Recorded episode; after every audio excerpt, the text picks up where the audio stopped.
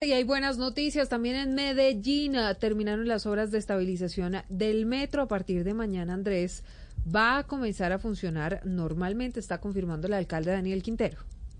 Silvia, luego de seis días de afectaciones por un hueco que generó la socavación de la quebrada La Cantera y obligó a la suspensión del servicio del metro en el norte de la ciudad, el alcalde de Medellín, Daniel Quintero, acaba de confirmar que desde mañana miércoles los trenes volverán a transitar entre las estaciones Tricentenario y Caribe. En el lugar de la falla se hizo un trabajo de vaciado de concreto que ya se encuentra estable y permite brindar las garantías para normalizar la prestación del servicio. Pero también hay otro anuncio muy importante que hace el alcalde de Medellín, Daniel Quintero, y es que desde mañana retorna a la completa normalidad el pico y placa, es decir, para carros y también para motos de dos y cuatro tiempos. Esto dijo el alcalde de Medellín. Va a mejorar sin duda las condiciones de movilidad, tanto de las personas que se mueven en el metro como de las personas que utilizan el servicio público de buses o en general el servicio particular. Estamos manos a la obra, toda máquina trabajando por Medellín.